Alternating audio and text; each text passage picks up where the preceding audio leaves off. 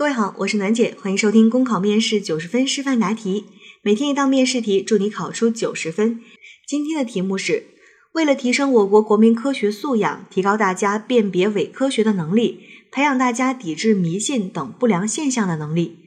科研部打算开展相关的系列宣传活动。如果你是科研部的工作人员，你怎么宣传？这是一道计划组织类、宣传类的题目。这类的题目呢，我们已经答过很多了，所以相对来说会比较熟悉。我们要做的就是做好前期筹备，然后呢，通过多种方式，或者是针对不同的群体去开展宣传。那这一道题让我们宣传的内容是帮助大家提高鉴别伪科学的能力，以及呢，培养大家抵制迷信等不良现象的这样的能力。那这个内容呢，在我们宣传的过程当中啊，大家一定要把它给重点的说出来，因为毕竟在题干当中已经明确的要求。那至于宣传的方式，我们讲过很多种不同的宣传方式，大家都可以用得上。所以这样的题目呢，其实答起来没有什么太大的难度啊。那我今天的示范答题会比较长，因为会想要多讲一些我们不同的宣传的方式，所以请。特别纠结时间的同学呢，啊，给予谅解。考生现在开始答题。科技是国家强盛之基，创新是民族进步之魂。没有全民科学素质普遍提高，就难以建立起宏大的高素质创新大军，难以实现科技成果快速转化。全面提高全民的科学素养，才能稳健地走向科技强国大道。提高国民科学素养和能力，普及科学知识意义重大。作为科研部的工作人员，针对本次宣传工作，我将通过以下步骤开展。首先，调查研究组织队伍，可以通过两维一端、问卷调查、报纸媒体等线上线下相结合的方式，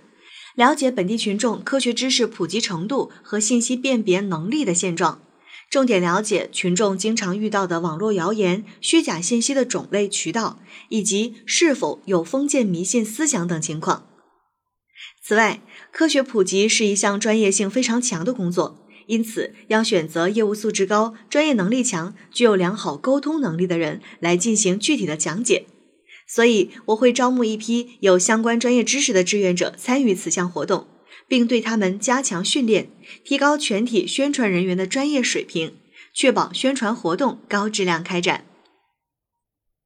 其次，精心谋划宣传工作，根据调查了解到的情况，采用多种方式制定本次科学普及方案。第一，进行广泛的媒体宣传，联合电视台以及医院等部门的官方微博、自媒体网络大 V 等，以开设专题节目和日常知识普及两种方式进行宣传。一方面，在电视台开设科普、辟谣类的专题节目，以权威的声音打消公众的困惑。比如，学习北京市科协等机构公布科学留言榜单，回应留言。另一方面，则采用春风化雨、润物细无声的方式，通过官网、公众号、微博、抖音等多个平台，用更贴近群众的方式传播科普知识。比如，在抖音用搞笑剧情的方式揭示硬气功、轻功、巫术、心灵感应等伪科学背后的欺骗手段和逻辑漏洞。第二，建社区宣传，主要针对易被流言欺骗的老年群体开展宣传，在社区里组织专家宣讲会，重点对网络谣言、封建迷信、养生骗局等不良现象进行讲解。通过真实直观的案例，向社区居民，尤其是老年人，展示骗子是如何捏造流言为自己谋利的，告诉大家要提高防范意识，并且做到不信谣、不传谣。第三，开展科技文化下乡宣传。农村地区是伪科学和封建迷信的重灾区，因此我会邀请专家团队深入乡村。对前期调研中群众普遍存在的迷信现象，以科学验证的方式引导群众正确认识。除了采用宣传图册、宣传栏等方式外，主要采取主题汇演的方式吸引农村群众。在汇演中，将保健品诈骗、因迷信而延误就医、常见的伪科学等改编成相声、小品、顺口溜等形式，便于群众理解和接受。第四，进学校宣传。青少年是科技强国的生力军，从小培养他们的科学素养、思辨能力尤为重要。在学校的宣传中，除了对过去的流言进行澄清外，更关键的是培养孩子们独立思考的能力。因为很多伪科学看起来披着科学的外衣，但只要稍加思考判断，就不难发现其破绽。我们可以采用动手做科学试验、制作伪科学和科学对比图、分话题小组讨论等形式，充分激发孩子们的好奇心和主动性，培养科学思维和动手能力，可以靠自己拆穿伪科学。